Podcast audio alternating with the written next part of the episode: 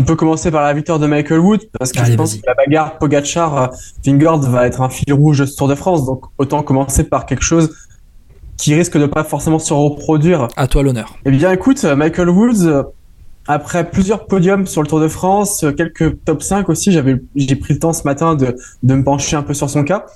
Il vient décrocher là sa plus belle la plus belle victoire de sa carrière, on va pas se mentir, même s'il a déjà gagné sur les routes de la Vuelta, qu'il a déjà fait un top 10 là-bas.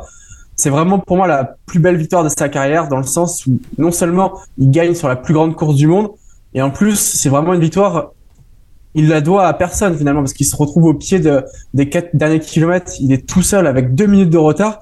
Il est vraiment allé se la chercher tout seul comme un grand. Euh, il a largué tout le monde à la pédale un par un. Il a compté sur personne finalement. C'était vraiment, il était livré à lui-même. Ouais, vraiment un Michael Woods euh, qui s'est glissé dans cette échappée du jour, hein, qui s'est dessiné rapidement en, début d'étape. Euh, ils étaient combien? Ils étaient une quinzaine dans cette échappée aujourd'hui, il, me semble. ils étaient une, quinzaine, ils étaient, ils étaient, ils étaient, ils étaient, ouais, c'est ça, une quinzaine, c'est ça. Il y avait aussi, euh, il y avait aussi Guillaume Boivin dans, dans cette échappée. Et puis, ben, Michael Woods. Euh, on se disait quand il est parti, il est parti trop loin. Il est parti trop loin. Matteo Jorgensen était parti seul dans, dans le puits de Dôme. Et non, Jorgensen, euh, non, non, Matteo va sortir, il va aller le reprendre. Et Michael Woods, il revient trop loin. Et puis en fait, dans ces images magnifiques finalement. On peut dire tout ce qu'on veut de la réalisation, mais avec ces images d'hélicoptère dans, dans, le puits de Dôme, euh, il n'y avait pas de public, c'était les coureurs seuls face à eux-mêmes. Euh, on avait l'impression de, de, revenir un peu dans, cette période Covid, on avait des courses, il n'y avait, pas beaucoup de public au bord des routes, euh, avec des, ascensions d'écoles qui étaient, qui étaient fermées au public, il faut s'en rappeler, hein, certaines, certaines fois. Ben là, c'était exactement le Colombier, c'était les coureurs face à eux-mêmes. C'était face à eux-mêmes, et Michael Woods, il a quand même emmené un énorme braquet pour aller déposer derrière Jorgensen aux 500 mètres. Et t'imagines quand même que Michael Woods, il a déposé Jorgensen à 500 mètres de l'arrivée pour aller gagner, et au final, Jorgensen s'est totalement écroulé. Jorgensen termine quatrième de l'étape à 36 secondes de Michael Woods.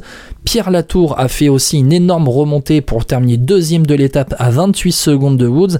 Et Mohoric est allé, euh, euh, cramer euh, Jorgensen sur la ligne d'arrivée pour terminer à 35 secondes. Troisième, une magnifique cinquième place de Clément Berthet, le jeune grimpeur de, la SG2R Citroën Team, qui termine à 55 secondes. Je te coupe justement, tu parles de Clément Berthet. On va mettre une petite touche de, cyclisme féminin dans ce podcast. Parce que Clément Berthet, pour ceux qui le savent, c'est aussi le compagnon de Juliette Labousse. Et Juliette Labousse a fait une très grande performance sur le Giro de ouais. On fera le débrief. On fera le débrief, euh, Étienne, dans Vélo Podcast. On va le faire euh, avec euh, Julien Després. Ce débrief du Giro donné, Giro féminin, sortira demain dans Vélo Podcast. Et tu as raison, puisque le, on va dire le compagnon de Juliette Labou euh, a fait deuxième euh, au, Puy de Dôme et Juliette Labou elle a fait deuxième derrière Nemic Van Vleuten sur le Giro féminin. Euh, Étienne, sur cette victoire de, Michael Woods, euh, est-ce qu'on peut parler quand même de Matteo Jorgensen, qui est un magnifique coureur, qui s'est fait reprendre dans cette ascension finale, mais Matteo Jorgensen, c'est un coureur qui est présent au printemps, sur les classiques pavés, le Tour des Flandres, et qui derrière est présent, euh, et c'est aussi la revanche de la Movistar, un peu euh, ce qu'a fait Matteo Jorgensen après l'abandon d'Henrik Mas en début de Tour de France. La revanche, mais finalement, je trouve qu'il y a un beau parallèle avec Nelson Poles, c'est des coureurs qu'on a vu très fort depuis le début de la saison. Deux jeunes américains. Ouais, à mon sens, les deux ne sont pas à leur meilleur niveau. En toute honnêteté, un Matteo Jorgensen, de son niveau de, Paris-Nice, de son niveau du, printemps en général, il s'écroule pas et il gagne l'étape. Avec deux minutes d'avance sur Michael Woods, il gagne l'étape. C'est quand même, on parle de quelqu'un qui a fait top 10 de Paris-Nice, qui a quand même été très costaud, notamment dans la dernière étape. Il s'écroule pas. Donc, il est quand même en deçà et ce petit, peut-être 1 ou 2% qui lui manque, c'est ce petit 1 ou 2% qui lui a manqué encore une fois pour remporter cette étape. Ouais, et puis il y avait aussi euh, une donnée, hein, c'est la chaleur, la gestion de la chaleur aussi.